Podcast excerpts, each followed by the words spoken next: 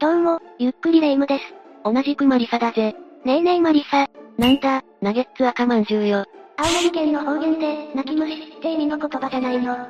いきなり適当なこと言わないでよ、失礼しちゃうわ。変なことを言ってきた代わりに、今日も何か興味が湧くお話をしてよね。仕方ないがいいだろう。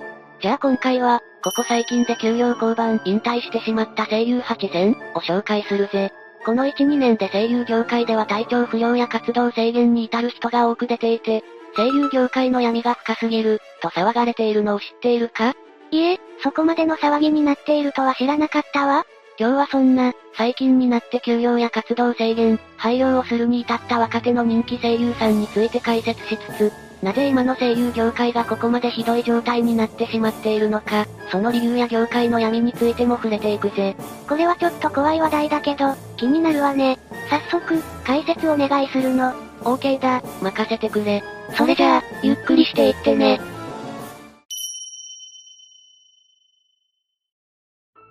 まず最初に紹介するのは、河野まりかさんだ。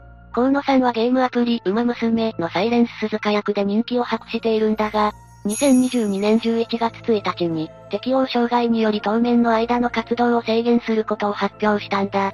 ものすごい美人さんだし、最近活躍の場が広がっていたのに、彼女の身に何が起きていたのかしら？2022年10月頃から体調不良が続き、イベントなどに参加できなくなってしまっていたそうなんだ。そこで医師の診療を受けたところ、適応障害と診断されたそうだぜ。そうだったのね。けどそもそも、適応障害って？適応障害とは、ストレスの原因がはっきりとしてる精神的な不調のことを言うんだ。自分のいる状況にうまくなれることができず、不安感や抑うつ気分を伴ってしまい、社会活動に支障をきたしてしまうらしい。発症の原因としては、生活環境の大きな変化や、過度なストレスが挙げられるそうだ。過度なストレスって、まさに今の声優業界の抱える闇が原因なんじゃ。まさにそうだろうな。昨今の声優業界は声の演技力だけが求められていた昔と違い、求められることの多様化が起きすぎている状態だぜ。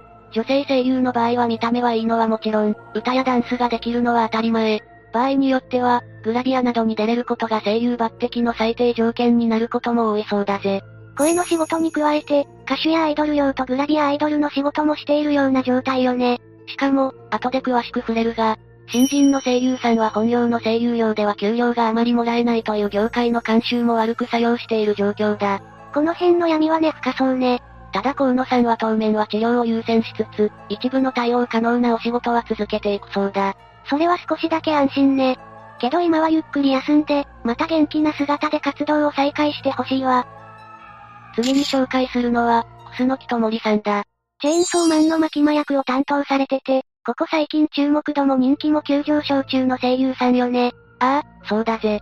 他にもラブライブの有機切な役でも有名な楠木さんだが、彼女は体調不良により、今後は一部活動の制限をしていくことを発表したんだ。今はお仕事も絶好調だったでしょうに、何があったの？楠木さんは2022年11月1日、遺伝性疾患である、エイラス・ダンロス症候群関節型、と診断されたことを発表したんだ。これにより、身体的に負荷のかかる行動や継続的なライブ活動が困難だとして、2023年3月31日をもってのラブライブでの有機切な、中川七役の交番、そして大きな動きやダンスなどを伴う仕事については、今後は差し控えていくことが発表されたんだ。ダンスやライブ活動と、それに関係する声のお仕事は控えるってことよね？声優のお仕事自体は続けられるそうでひとまず安心だけど、楠木さんが診断された疾患は、どんな症状が出るものなの？大きな動きを続けると、関節や筋肉に痛みや痺れを感じやすい、慢性的に四肢や関節に痛みを感じる、などがあるそうだ。楠木さんは2017年に声優デビューを果たし、同年の9月に有機切な役に抜擢されたんだが、2021年春頃に体の痺れを伴う症状が出てきていたため、この時に医師の診断を受けていたそうなんだ。最近の活躍の裏で、実は体調面で不調を抱えていたのね。そのようだぜ。ラブライブの有機切な役で楠木さんを知ったという方はとても多いようだし、この活動制限と交番はショックが大きかったな。そうね。ただ、マキマなどの声優としての大役は今後も継続していく感じだし、そこは安心ね。そうだな。今後も楠木さんの活動を応援していきたいな。次に紹介するのは、峰内智美さんだ。峰内さんに関しては、今後は声優としての姿を一切見れなくなってしまう可能性が高いんだ。それはファンの方はショックでしょうね。峰内さんの身に何があったの？峰内さんは2022年12月31日いっぱいで、声優を廃業してしまったんだ。は、廃業かなり重たい響きね。いきさつとかを詳しく教えて。峰内智美さんは1997年生まれで、高校に進学しながら演技を学びつつ、2018年のアニメ、スロースタートで初めてメインキャラを演じるんだ。その後は馬娘のアイネス夫人、小林さんちのメイドラゴンのイルル役を担当するなど人気の声優さんなんだ。そんな峰内さんが昨年末に廃業を発表し、最後まで感謝の気持ちを込めて活動をしてまいります、とコメントしたものの、事務所からも本人からも、廃業の理由などは説明されることはなかったんだ。これから活躍していきそうな声優さんが理由も言わず廃業しちゃうなんて。そうだな。しかも声優業界では、引退よりも廃業の方が辛い言葉となっているんだ。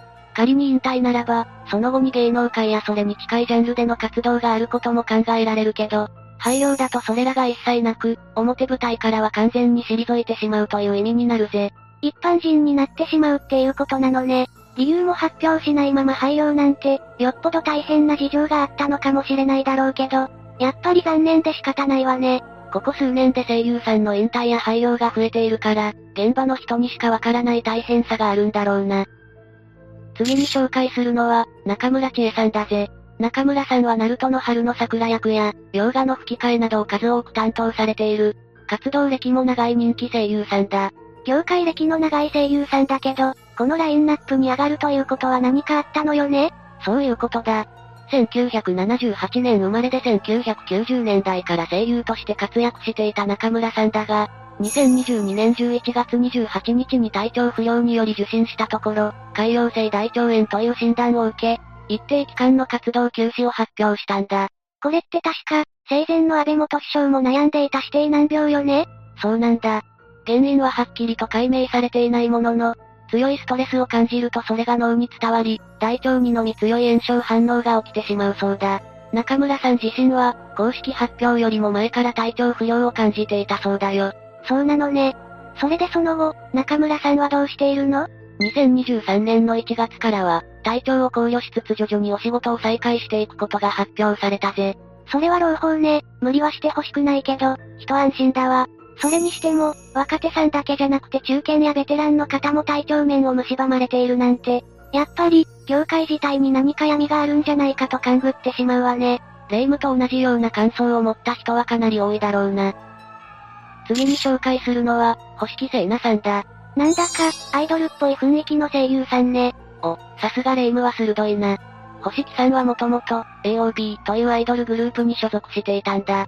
グループ自体は2021年3月1日で活動を終了してしまったが、その後の星木さんは、以前から行っていた声優業をメインに活動していたぜ。そんな星木さんだが、2022年9月に、急性リンパ性白血病の診断を受け、治療に専念することを発表したんだ。それはショックね。ちなみにこれはどんな病気なの？端的に言うと、血液中に起きる癌だそうだ。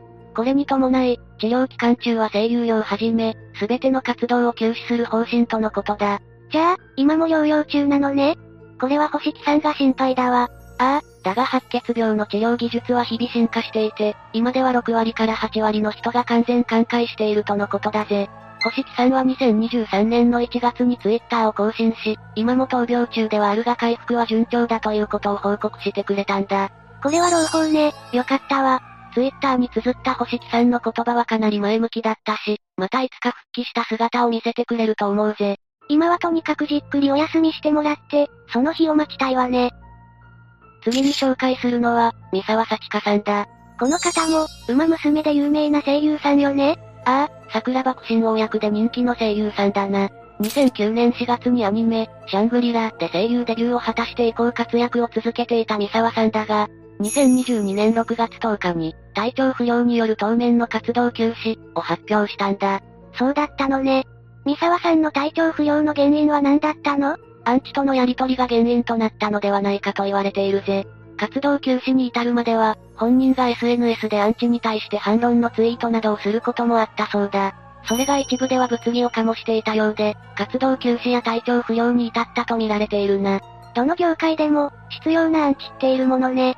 三沢さんも困り果てていたんでしょうね。6月に活動休止をした三沢さんだが、その後の8月には活動自体は復帰できたようだ。だが2022年10月に、本人による SNS 更新のお休み、が発表されたんだ。そこには、こう記されていたぜ。8月末より活動を復帰しておりました三沢幸香ですが、現在体調が万全でない状態が続いております。今後ですが当面の間、Twitter、Instagram、TikTok、YouTube など、本人による SNS 更新はお休みさせていただきます。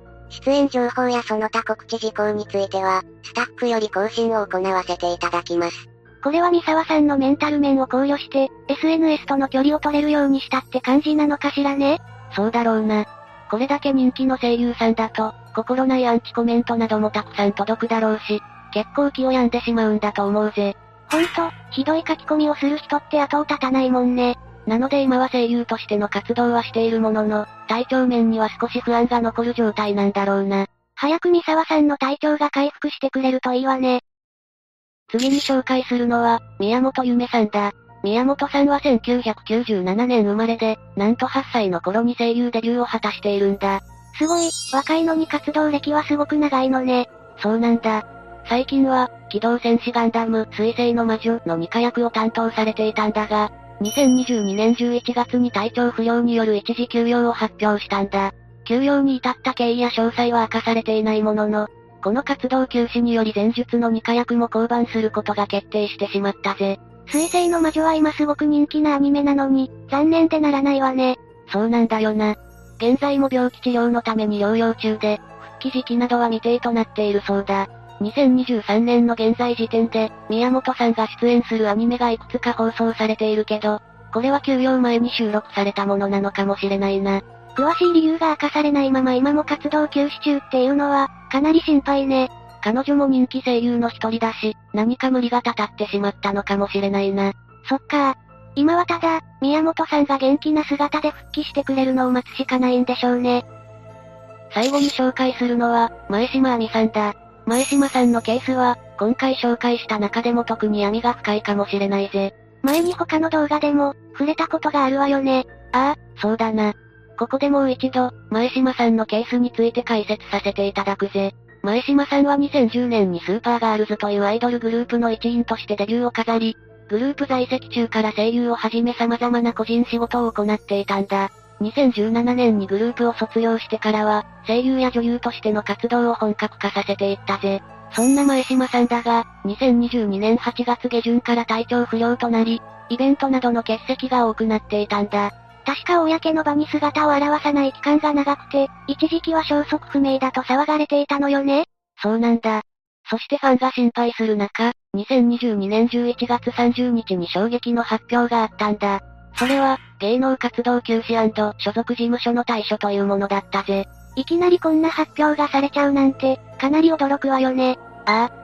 活動休止に至った詳細については触れなかったが、以前から囁かれていた体調不良説については事実とし、回復次第、私の言葉で思いをお話しさせていただきます。誠意を尽くした約13年でした。今は一度休みます。前島さんはこんなコメントを残したんだ。今は多くを語れないけど、大変なことがあったって感じがするわね。そうだな。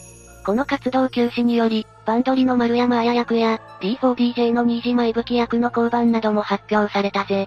そうなのね。アイドルとしても長く活動していた前島さんの突然の活動休止は、何か闇を感じちゃうわよね。そうだな。結局は体調不良によるイベントの欠席などの後、本人の口からは何も語られることなく、SNS の文章のみでの芸能活動休止と事務所対処の報告だったからな。裏ではとても辛く大変なことがあったのかもしれないな。今はただゆっくり休んでもらって、復帰された時に色々とお話ししてくれたら嬉しいわね。ここからは、最近の声優業界がヤバいと言われる理由や、体調不良や活動休止が相次いでいる理由について触れていくぜ。確かに、ここまで休養や降板が多いのは単なる偶然とは思えないわよね。そうなんだ。すべての原因は、ランク制で一律に定められた声優業界の給与形態にあると言われているんだ。ランク制？簡単に言うと、キャリアや活動年数が増えるたびにギャラが増えていくというシステムだ。もともとは声優の報酬をちゃんと保証するために作られたシステムなんだけど、それが悪く作用してしまっている側面もあるらしい。声優さんを守るためのシステムが、なんで悪く作用してしまっているの？まず、アニメの制作側は費用を安く抑えるために、キャラの安い新人の声優さんを起用することが多い。しかし報酬額の少ない新人声優さんは、声優の仕事だけでは食べていけず、ライブや歌、ゲームや CM、ナレーション、イベント出演などの仕事もこなしていかないといけないんだ。これらの仕事は個別にギャラの交渉ができて、アニメや映画の吹き替えよりも報酬額が高いそうだ。そうなのね。最近の声優さんが歌やダンス、イベント出演が多かった理由はここにあるのね。でも、キャリアやランクが上がって、アニメ声優としてお給料が増えれば安泰になってくるんじゃない？それが、そんなこともないんだ。キャラが上がってきた声優さんは、声優のお仕事が少なくなってしまうという人も多いぜ。そっか、制作サイドはギャラの安い新人さんに仕事を振っちゃうんだもんね。そういうことだ。しかも毎年毎年、声優の養成校からは新人声優さんが送り出されているからな。それに、すごく人気の声優さんでも、仕事がそこまで多くない声優さんでもランク帯による給料額の差はあまりないそうで、人気でもキャリアの浅い声優さんは、安い金額でかなりのアニメ本数をこなしているという状況に陥ってしまうそうだ。それは働きすぎで嫌になっても仕方ないわね。最近の声優はアイドル部って歌や踊り、グラビアをしていて調子に乗ってる、なんてこと言うアンチもいるが、現状的に仕方のないことでもあるんだよ。声優としての本来のお仕事だけではギャラは上げにくいし、他の仕事をしてかなきゃってことよね。それじゃあ、報酬単価の高いスマホアプリやゲームのお仕事をする声優さんが増えていくわけよね。ああ、そしてその結果仕事量が多くなりすぎて、肉体的にも精神的にも疲弊してしまう人が続出するという。しかもランクとギャラが上がったら上がったで、お仕事が増えにくくなるという悪循環まであるからな。若手の声優さんが次々に、稼働のしすぎで体調不良に陥っちゃう理由が分かったわ。現在はこの状況を打開すべく、今後の色々な対策が考えられているらしいけれど、まだまだ状況が改善されるには至らないんじゃないかと見られているようだな。願わくば少しでも早く、声優さんの活動環境が改善されていってほしいわね。ということで以上が、ここ最近で給料交番引退してしまった声優8選だったぜ。予想よりも多くの声優さんが体調不良になっていて、業界の闇を感じてしまったわ。本来は声優さんたちを守るための給与システムもあだになっていたなんて。悲しい状況だよな。声優業界に限ったことじゃないけど、いろんな意味で生き残りのための競争も過酷だしな。そうね。みんなにもしも推しの声優さんがいたら、推しは押せるうちに押せ、の精神でいっぱい応援してあげてね。霊夢の言う通りだな。それじゃあ、今日の動画はここまでだ。動画への感想やご意見など、気軽にコメントしていってね。最後までご視聴ありがとうございました。ゆっくりダークフォックスをご覧いただき、ありがとうございました。この他にも、おすすめの動画がたくさんあるので、ぜひご覧ください。それでは、またね。